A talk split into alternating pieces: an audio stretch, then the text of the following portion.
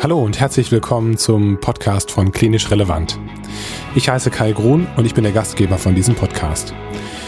Klinisch Relevant ist eine Fortbildungsplattform für medizinische Fachberufe und du kannst unsere Podcasts überall da, wo es Podcasts gibt, kostenlos downloaden und streamen und jederzeit und überall anhören.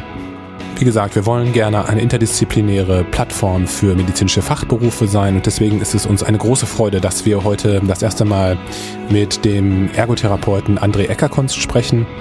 André wird in Zukunft regelmäßig, also einmal im Monat, einen Beitrag zum Thema Ergotherapie auf klinisch relevant veröffentlichen und dir diesen Themenbereich näher bringen. Heute sprechen wir über Ergotherapie ganz im Allgemeinen, erklären dir ein bisschen, was Ergotherapie überhaupt ist und bei welchen Krankheitsbildern diese Form der Therapie überhaupt helfen kann.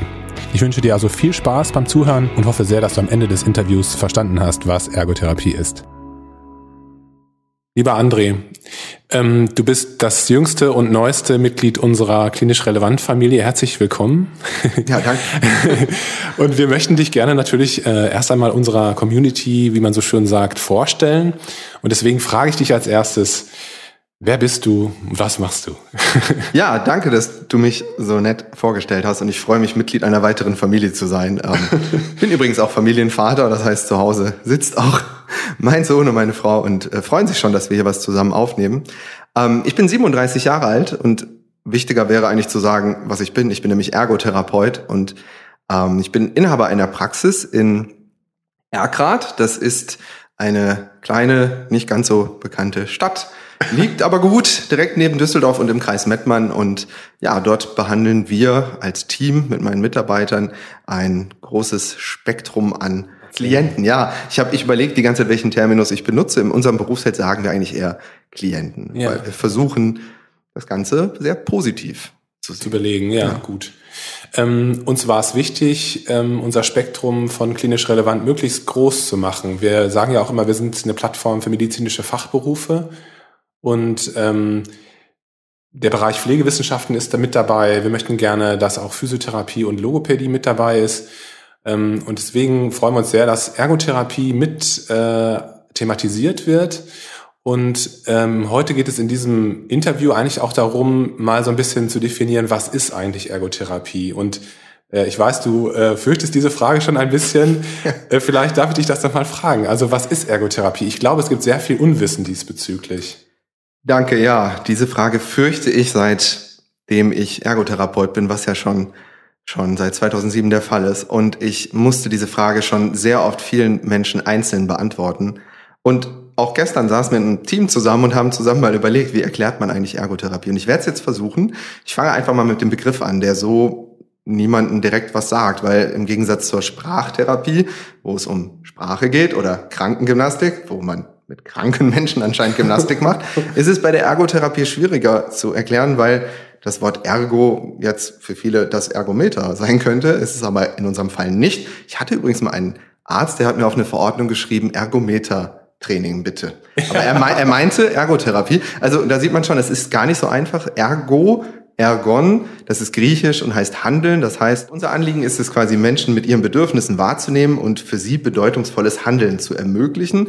Das tun wir durch verschiedenste Therapieverfahren und das tun wir bei den unterschiedlichsten Diagnosen. Menschen kommen zu uns im Alter von zwei bis 102. Wir begleiten sie in den unterschiedlichsten Phasen ihres, ihres Lebens und ähm, in jeder Phase dieses Lebens hat Betätigung eine andere Bedeutung. Wir versuchen Betätigung in den Bereichen Produktivität und auch äh, Freizeit zu sehen.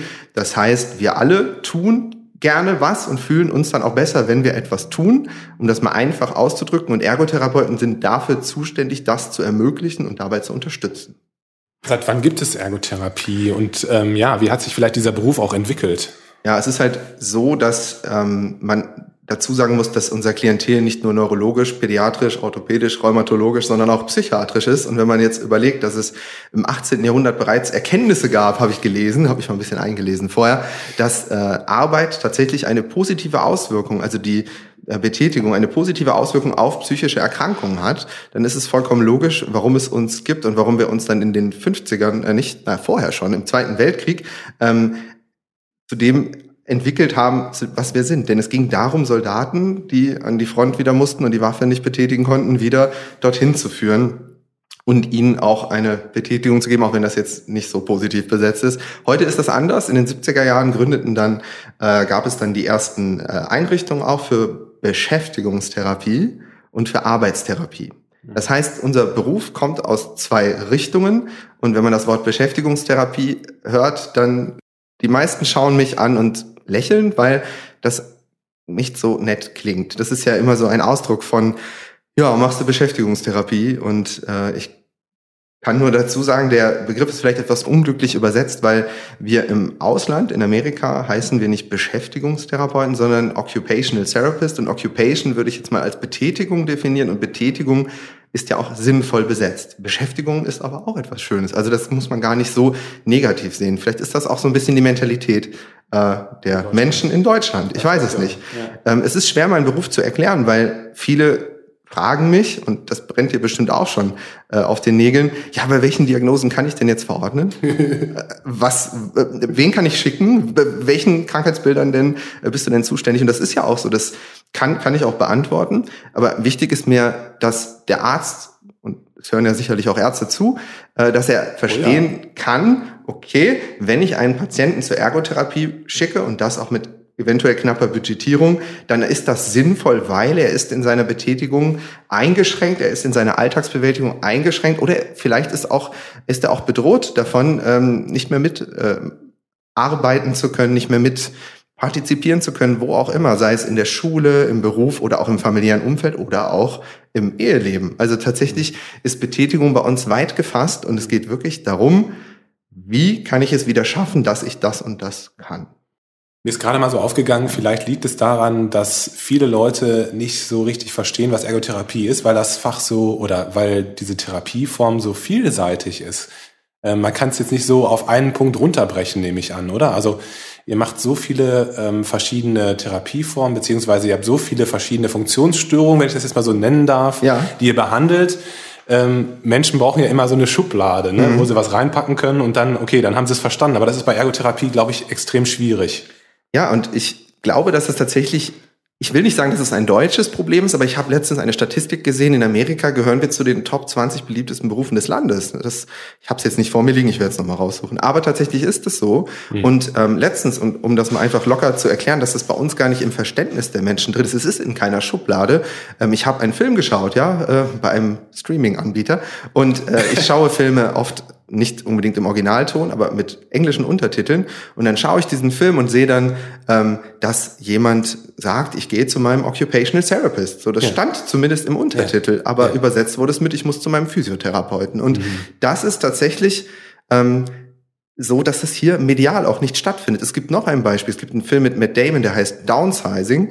Und da ist es so, dass ähm, er sich schrumpfen lässt, weil er zu wenig Geld verdient, äh, weil er sich dann ein großes Haus leisten kann. Das ist so ein bisschen der Inhalt des Filmes.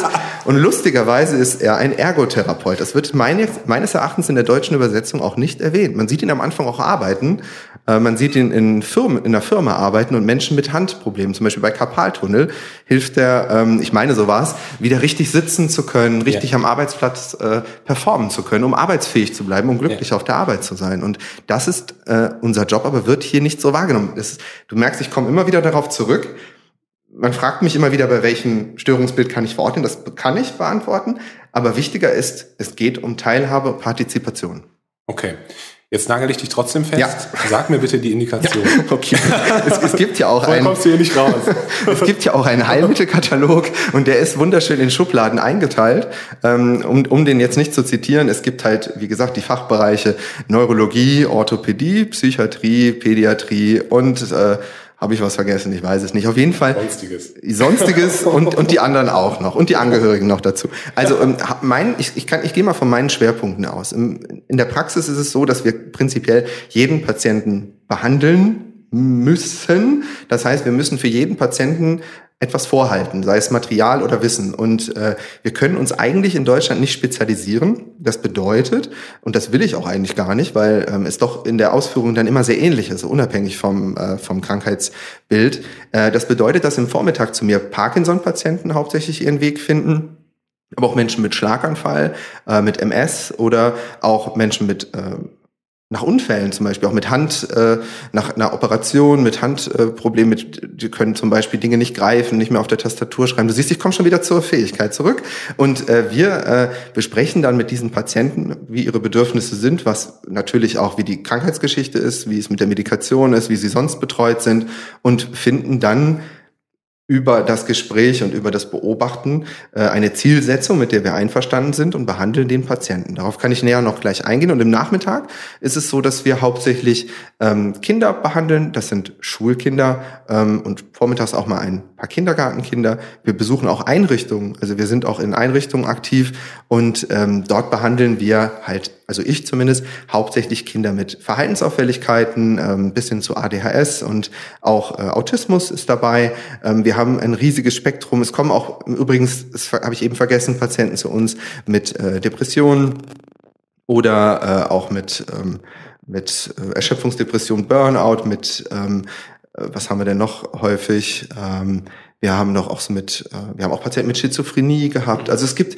die unterschiedlichsten Diagnosen und wie gesagt, es gibt einen Indikationskatalog, es gibt einen Heilmittelkatalog. Man kann es nachlesen. Es ist auch im Internet äh, verfügbar teilweise. Es gibt da ganz tolle äh, es gibt auch einen ganz tollen Weg, den Ergotherapeuten nochmal fragen, ist das denn eine Diagnose, wo, wo ich jemanden schicken kann, so wie du das auch bei mir machst. So, das finde ich sehr angenehm mhm. und ich, ich würde mich freuen, wenn, wenn diese, äh, diese Nachfragen häufiger wären im Alltag, weil dann könnten wir es auch schaffen, dass unser Beruf verstanden wird. Er ist mhm. halt einfach so die Sichtweise muss man erstmal verstehen, glaube ich. Und dann weiß man auch, ob der Patient der Richtige ist. Ja, ja. Ich glaube, die Gefahr ist natürlich, dass man den Patienten wirklich äh, Therapie vorenthält, ne? die sie wieder dazu bringt, im Leben teilzuhaben. Und das finde ich, äh, das finde ich, sollte man auf jeden Fall vermeiden. Jetzt ähm, versuch doch mal ein bisschen das Ganze mit äh, Inhalt zu füllen. Vielleicht kannst du noch mal so ein Beispiel geben. Also was machst du mit den Leuten? Du hast vorhin im Vorgespräch hast du mal gesagt, äh, ihr werdet häufig als Basteltanten verschrien. Ähm, aber ja. was, was, was machst du mit den Leuten? Es ist gut, dass man mich nicht sieht. Also das Wort ist wirklich problematisch. Ähm, es ja. ist halt so, dass Ärzte und auch Patienten Ergotherapeuten in Reas wahrnehmen und in anderen Einrichtungen. Sie sehen sie dann Körbe flechten, Werkgruppen leiten. Und jeder fragt sich, ja, was machen die da eigentlich? Manchmal sieht man uns auch ein paar Klötzchen umdrehen oder irgendwas an den Fingern drücken oder so und fragt sich die ganze Zeit, was soll es denn? Und mit diesem Hintergrund, den ich eben meinte, kann man es eventuell verstehen. Also dieses, dieses Basteln, das kommt ja eigentlich aus dem Bereich Arbeitstherapie. Man muss sich vorstellen, dass es auch früher viele Handwerker waren, die diesen Beruf erlernt haben, die aus dem Handwerk kommen. Die waren zum Beispiel Schreiner und das gibt's auch heute noch. Ähm, dann halt dieses Wissen mitnehmen und nehmen wir mal an, jetzt mit einem psychisch erkrankten Patienten, das kann auch durchaus sinnvoll sein, dass ich will das gar nicht so ähm, ich möchte es mit Leben füllen, warum gebastelt wird. Also die, das kann halt sein, dass du zum Beispiel, wenn du zu mir kommst und sagst, mir geht es nicht gut, ich fühle mich erschöpft, es gibt nichts Sinnvolles mehr in meinem Leben, was ich tun kann, ich weiß nicht weiter und ich bearbeite mit dir jetzt ein Werkstück ähm, und du findest da drin äh, Erfüllung und du hast das Gefühl, oh, da ist was Tolles bei rausgekommen und ich habe das geschafft, dann hat das natürlich eine positive Auswirkung auf dich. Nur das Problem ist, dass von außen sieht man ja nur, jemand bastelt etwas. Und man denkt nicht unbedingt weiter, warum bastelt er was und was passiert eigentlich alles beim Basteln. Und ähm, das ist so der Punkt, wo ich sage, ja, Basteltante, also erstmal wäre ich sowieso ein Onkel, glaube ich, äh, möchte ich nicht verschrien werden, aber das hält halt auch viele Männer davon ab, diesen Beruf zu erlernen. Schade, ja. Ja, und es ist ein ganz, ganz toller Beruf. Da möchte ich jetzt mal einen Aufruf starten, falls das jemand hört und sich überlegt, was möchte ich denn mal beruflich in der Medizin machen? Werde Ergotherapeut. Wir brauchen Ergotherapeuten, natürlich auch Ergotherapeutinnen, das war jetzt, und auch äh, MWD, sagt man heute, alle, bevor ich muss mich rechtlich absichern. Das stimmt, ähm, das stimmt ja. Also das ist jetzt nicht so gemeint. Ich will nur sagen, ähm, wie häufig bekomme ich den Anruf, ich finde es gut, dass auch ein Mann so einen Beruf macht, weil es halt im Umfeld meines Kindes eher Frauen gibt. Und das finde ich eigentlich so gar nicht gut, dass das so gesagt wird. Aber ich glaube, vielen Männern würde der Beruf auch viel Freude machen, weil wenn ich gleich aushole, was wir an Therapiemethoden anwenden und was wir in der Praxis dann wirklich machen, dann merkt man, das hat mit Basteln so gar nichts mehr zu tun. Also fast gar nichts zu tun. Wir haben eine Werkstatt in der Praxis. Also vielleicht kann ich ja mal kurz erzählen, wie so eine ergotherapeutische Praxis aufgebaut ja, ist. Ja, wie sieht deine Praxis aus? Ja. Was hast du da so stehen? Also, du kommst rein, kommst in unseren schönen Wartebereich und gegenüber davon liegt äh, der große Motorikraum, in dem sich Aufhängungen Bewegung befinden, eine Schaukel, äh, etwas zum Klettern, Material für die Wahrnehmung, weil wir auch viele Kinder bei uns haben, die mit Wahrnehmungsproblemen zu uns kommen, die in der Wahrnehmung eingeschränkt sind, die vielleicht auch äh, es nicht schaffen können, zu klettern und einfach nicht mithalten können im Alltag und ständig sich negativ erleben, die können bei uns daran arbeiten. Und dafür gibt es zum Beispiel diesen Motorikraum, natürlich auch für die Parkinson-Patienten so eine kleine Turnhalle. Wenn man so ein bisschen weitergeht, kommt man zu uns in unseren Gruppenraum, weil wir auch Gruppentherapien anbieten. Dort haben wir einen Tisch, an dem wir mit Kindergruppen zum Beispiel an ihrer Sozialkompetenz arbeiten oder auch an der Konzentration, wenn wir Konzentrationstrainings äh, anbieten. Das kann auch so verordnet werden als, als Gruppentraining quasi. Und äh, daneben haben wir den Raum für äh, die Handtherapie, wo wir äh, mit heißem Paraffinwachs äh, die Hände wärmen oder auch äh, mit anderen Gerätschaften oder auch mit unseren Händen äh, versuchen, Beweglichkeit zu ermöglichen, wo man natürlich dann auch sagen kann, ja, wo ist der Unterschied zur Physiotherapie? es verschwimmt. Dazu kann ich vielleicht später noch was sagen, aber der Ansatz ist halt der, die Patientin möchte jetzt oder der Patient möchte jetzt an, zum Beispiel an der Tastatur wieder arbeiten oder muss weil es die Lebensgrundlage ist oder ähnliches. Dann kommen wir weiter zu unserem Werkraum und da sind wir nämlich beim Basteln. Da haben wir eine große Werkbank, die wir auch natürlich umfunktionieren können zum normalen Tisch, ähm, damit wir da so arbeiten können. Da äh, arbeiten wir auch noch mit Werkstücken teilweise, aber es muss immer der Wunsch des äh, Klienten sein. Also was wir halt nicht tun und was in Reas häufig dann doch mal gemacht wird, natürlich nicht die Regel, ähm, ist, dass wir ähm, mit Werkstücken arbeiten und in der äh, halt nicht einfach sagen, okay, äh, mach jetzt mal was aus Holz und dann wird's gut. Sondern der Patient muss auch sagen, ja, kann ich mal was aus Holz herstellen, zum Beispiel ein Vogelhäuschen. Ich habe, ähm, um das Ganze mal zu modernisieren, ich baue gerade mit einem Klienten ähm, in meinem Alter äh, ein, ein Werkstück und dieses Werkstück ist aber ein kleiner Computer. Also das heißt, wir bauen aus einem Raspberry Pi Mini-Computer zusammen mit Holz und alten Laptop-Teilen eine äh, Gaming-Konsole für seinen Vater, damit er ihm das schenken kann. Und äh, das ist ihm total wichtig. Und äh, wir haben jetzt mittlerweile bauen wir schon die zweite.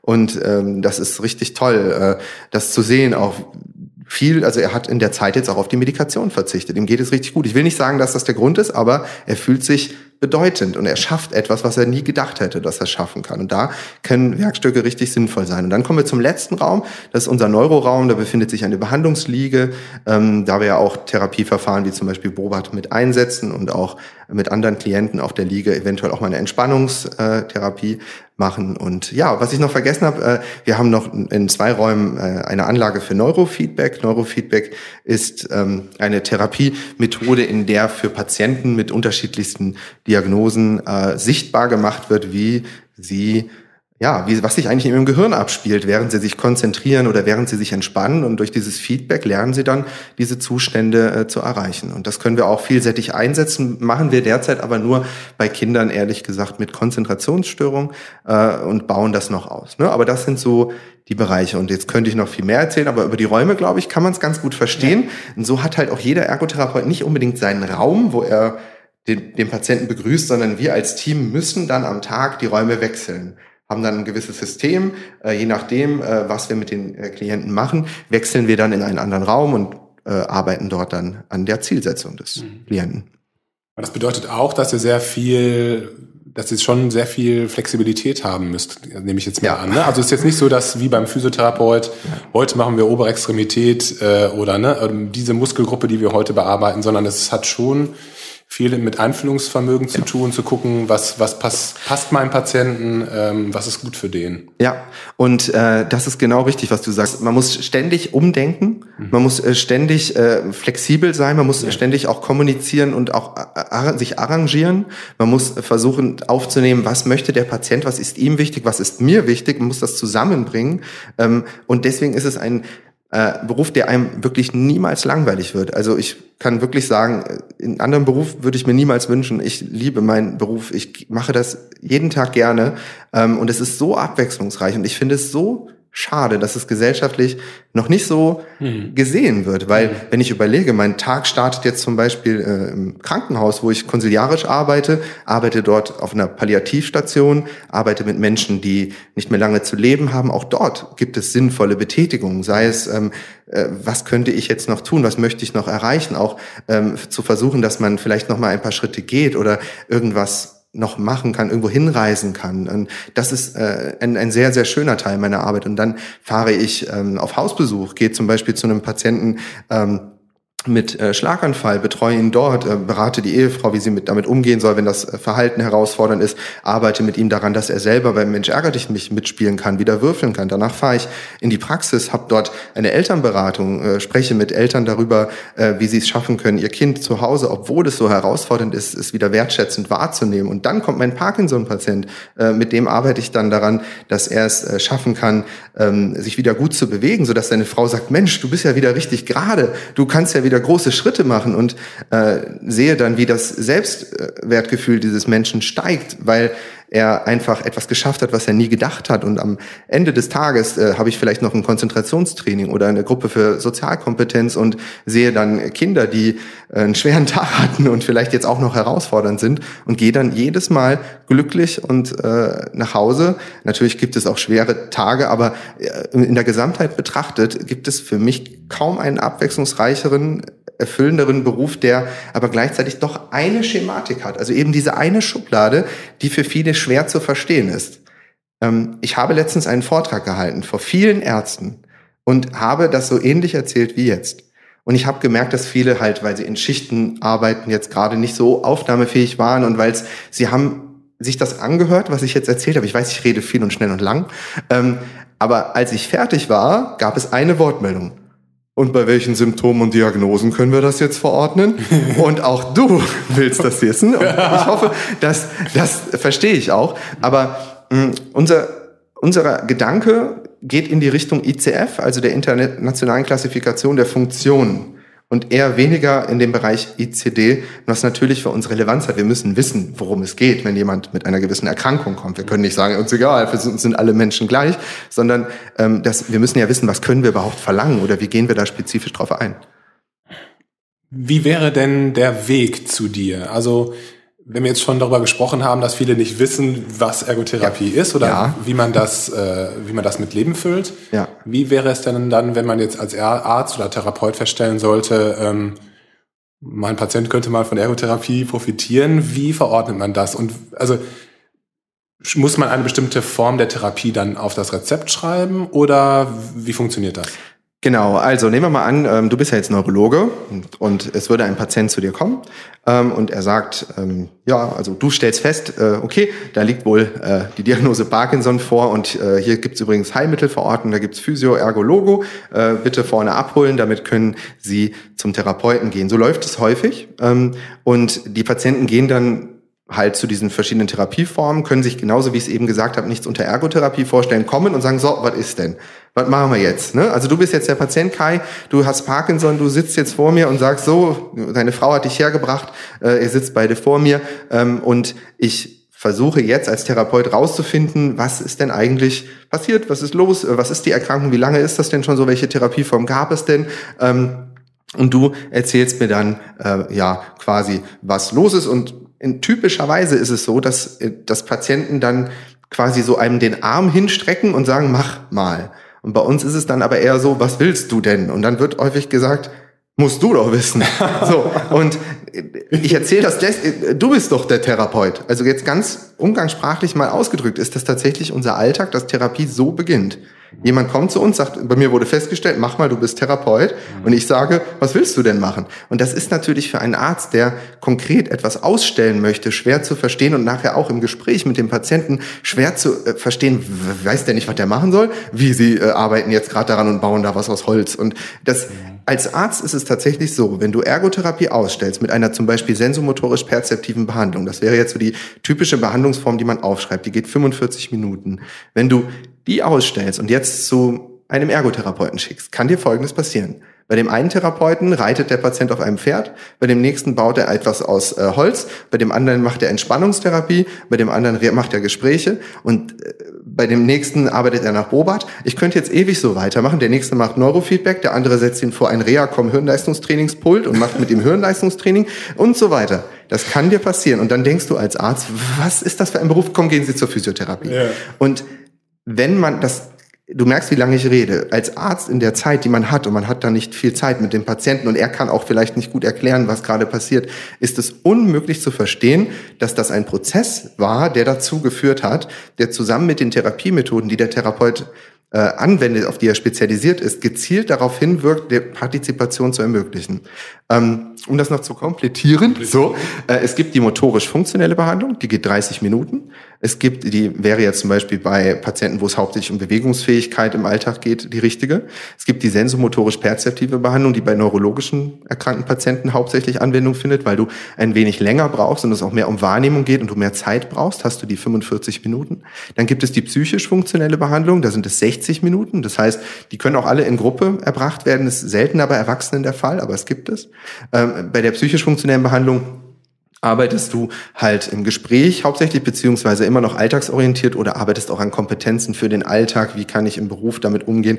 Wie kann ich mein Zeitmanagement schaffen? Man arbeitet an Plänen ähm, für den Alltag. Das braucht man länger halt im Gespräch. Und dann, äh, glaube ich, habe ich, es gibt das Hirnleistungstraining noch bei Patienten auch mit äh, demenziellen Erkrankungen oder auch bei Schlaganfall oder auch bei Parkinson, wo wir dann zum Beispiel auch computergestützt arbeiten oder auch alltagsorientiert mit den realen äh, Gegebenheiten. Ne? Und zum Beispiel auch, ähm, ja, ne, das, was ich gerade sagte, am Reha-Kompult, das ist so ein spezielles System, wo die Patienten dann auch zu Hause weiter mitarbeiten können. Ja. Es geht ja heute darum, ähm, deinen Bereich vorzustellen, Ergotherapie vorzustellen und wir werden ja in weiteren Beiträgen da weiter in die Tiefe gehen. Ähm, ich finde das super spannend, was du gerade erzählt hast und ich persönlich habe jetzt ganz schon ganz viel mitgenommen auch äh, und äh, selbstkritisch kann ich sagen, dass ich da auch sicherlich die eine oder andere falsche Vorstellung hatte. Alles gut. Ähm, genau, wir lernen ja alle dazu. Also wir bei Klinisch Relevant sind ja große Fans von äh, interdisziplinären Arbeiten und ich glaube auch nur so profitieren Patienten am besten von der Medizin, von dem hohen Standard, den wir ja in Deutschland eigentlich haben. Mhm. Ähm, in der idealen Welt würde das ja halt heißen, dass man auch viel mehr miteinander spricht, oder? Also Unbedingt. ich meine, wenn jetzt der Arzt äh, den Rezept ausstellt über äh, sensomotorisch perzeptive Therapie und dann geht er zu dir, der Patient, dann geht ja ganz viel verloren und da kommt es ja auch zu diesem schlechten Start, den ihr dann häufig habt. Ne? Ja. Der Patient da sitzt und sagt, ja, machen Sie mal. Du musst ja, als ich mich selbstständig gemacht habe, habe ich eine Tour gemacht zu jedem verschreibenden Arzt in der gesamten Umgebung. Habe mich vorgestellt wie ja so ein bisschen wie ein Pharmareferent und das haben wir als Therapeuten so gesehen nicht nötig. Wir haben sehr viele Anmeldungen. Ich glaube, wir haben in der Woche mehrere hundert, dreihundert Patienten. Also wir sind ja gar nicht so klein. Wir haben eine Warteliste von einem Jahr. Also es ist ja nicht so, dass wir darauf angewiesen wären, dass Ärzte mehr verordnen. Wir werden aber häufig in diese Kategorie einsortiert. Also ich habe häufig das Gefühl, dass wir wie Bittsteller rüberkommen, bitte verordne mich doch. Das, ich möchte, dass wir verordnet werden, weil ich weiß, dass es sinnvoll ist. Und äh, jeden Arzt, den ich persönlich getroffen habe und ihm das erklärt hat, der war danach auch, na nicht alle, aber fast alle überzeugt. Oder da bestehen auch heute noch Kontakte. Wir hatten gerade vor ein paar Tagen noch ein Teamgespräch mit einem befreundeten äh, Kinder- und Jugendpsychiater, der uns mit dem Team besucht hat, wo wir auch nochmal darüber geredet haben, was Ergotherapie ist. Und ja, saß auch eine Psychotherapeutin dabei und ich habe gesehen, dass sie hatte sich das nicht so vorgestellt. Und wie sollen wir das in den kurzen Arztberichten darstellen? Wie sollen wir das ähm, medial darstellen, wenn der Name es nicht sagt oder dass auch die Herangehensweise eine andere ist. Aber du hast völlig recht. Wenn ich irgendetwas mir wünsche, was vielleicht auch aus dem Podcast heute von jemand mitgenommen wird, dann wäre das der Wunsch nach äh, Interdisziplinarität, ähm, weil ich auch gerade in der Arbeit im Krankenhaus, im Team, in der Palliativstation merke, dass wenn verschiedene Berufsgruppen miteinander kommunizieren und sich auch die Zeit dafür nehmen, dass das einfach so viel effektiver ist als das, wie es häufig in Deutschland ist. Denn da ist es meistens so, der sowieso schon überlastete Arzt äh, muss jetzt sich noch überlegen, was ist denn nochmal Ergotherapie? Er gibt ein Rezept ab, der kommt zu mir, dann muss er plötzlich wieder eins ausstellen, fragt, was ist denn da gelaufen? Er weiß, kann es nicht verstehen, sagt, okay, der kann noch kommen, duldet es irgendwie, mhm. macht sich aber nichts die Mühe, es zu verstehen. Und dann kommt es halt zu Dingen wie, äh, zu Begebenheiten, dass wir dann von einem Arzt, und zum Glück passiert das alles nicht allzu häufig, dann einfach nur so einen kurzen Notizzettel aufs Rezept geheftet bekommen, wo drauf steht, äh, bitte so und so machen. Bitte dies und das machen, aber nicht nachgefragt wird, warum macht ihr das so? Ähm, in diesem Fall wäre das zum Beispiel so, bitte intensiviere die Elternarbeit. Aber wenn die Eltern nicht meiner Sprache mächtig sind und ich niemand im Team habe, wo das möglich ist und ich das mit Händen und Füßen versuche, die Eltern aber dann beim Arzt sagen, ja, die haben nie mit mir geredet, muss das nicht stimmen. Und da finde ich es ganz wichtig, im medizinischen Team zu überlegen, was ist unsere Zielsetzung, ist das sinnvoll und wofür ich stehe und was ich garantieren kann. Und auch, da denke ich, spreche ich auch für andere Ergotherapeuten. Wir beenden Therapien, wenn sie nicht mehr sinnvoll sind. Wir haben nichts davon, wenn Patienten jahrelang zu uns kommen und wir denken, das hat keinen Sinn. Das ist für uns frustrierend, für den Patient frustrierend und wir haben eine Warteliste mit Menschen, die wirklich warten, die sagen, ich habe einen frischen Schlaganfall, bitte, kann ich einen Termin haben? Und wir müssen sagen, der Termin kann dann mal in ein paar Monaten stattfinden. Das ist nicht richtig. Also ich hoffe, dass diese Sichtweise sich durch Kommunikation verbessert. Das ist in allen Therapiebereichen so, nicht nur in der Ergotherapie. Ja. Das, Entschuldigung, jetzt wurde ich etwas emotional, aber nee, das, das, ist mir wichtig. okay. André, ich ja. danke dir ganz, ganz herzlich. Also ja. ähm, klar, das ist nur ein kurzer Ausschnitt, ähm, ja. aber wie gesagt, es soll ja weitere Beiträge geben und ähm, ja, das finde ich total spannend ähm, und ich freue mich auf die weiteren, weiteren Podcasts mit dir. Ja, ich freue mich auch. Das hat mir sehr, sehr viel Freude gebracht, obwohl ich tatsächlich vorher einigermaßen äh, nervös war, wie, ob ich es schaffen kann, Ergotherapie so zu beleuchten, dass es Aber verständlich ist. Jetzt weiß ich auch warum. Also ja. Ja, hast es gemerkt. Ja. Es ist nicht also, so. Es ist nicht so einfach, einfach, das zu erklären. Aber du hast es wirklich gut gemacht. Vielen Dank. Vielen Dank. Ich danke dir. Alles Gute. Vielen Dank für deine Aufmerksamkeit und fürs Zuhören. Wir hoffen sehr, dass dir dieser Beitrag gefallen hat und du viel für deinen beruflichen Alltag mitnehmen konntest. Bitte teile das Podcast-Interview gerne mit deinen Kolleginnen und Kollegen und erzähle anderen von klinisch relevant. Gerne darfst du uns auch eine positive Bewertung bei Apple Podcasts geben, damit auch andere Leute auf uns stoßen und ja, sich weiter fortbilden können. Wenn du Fragen oder Anregungen hast, dann darfst du dich immer gerne unter kontakt@klinisch-relevant.de an uns wenden. Das gilt auch, wenn du Lust hast, mal einen Fortbildungsbeitrag auf unserer Plattform zu veröffentlichen. Ich weise noch mal ganz kurz auf unsere Social Media Kanäle, nämlich auf Instagram, Facebook, LinkedIn und YouTube hin, wo du weitere Informationen über uns bekommen kannst. Auch da bist du herzlich eingeladen, dich da mal umzuschauen. Und ja, jetzt bleibt mir noch, dir eine gute Zeit zu wünschen. Bis zum nächsten Mal. Bleib bitte gesund. Mach's gut. Ciao.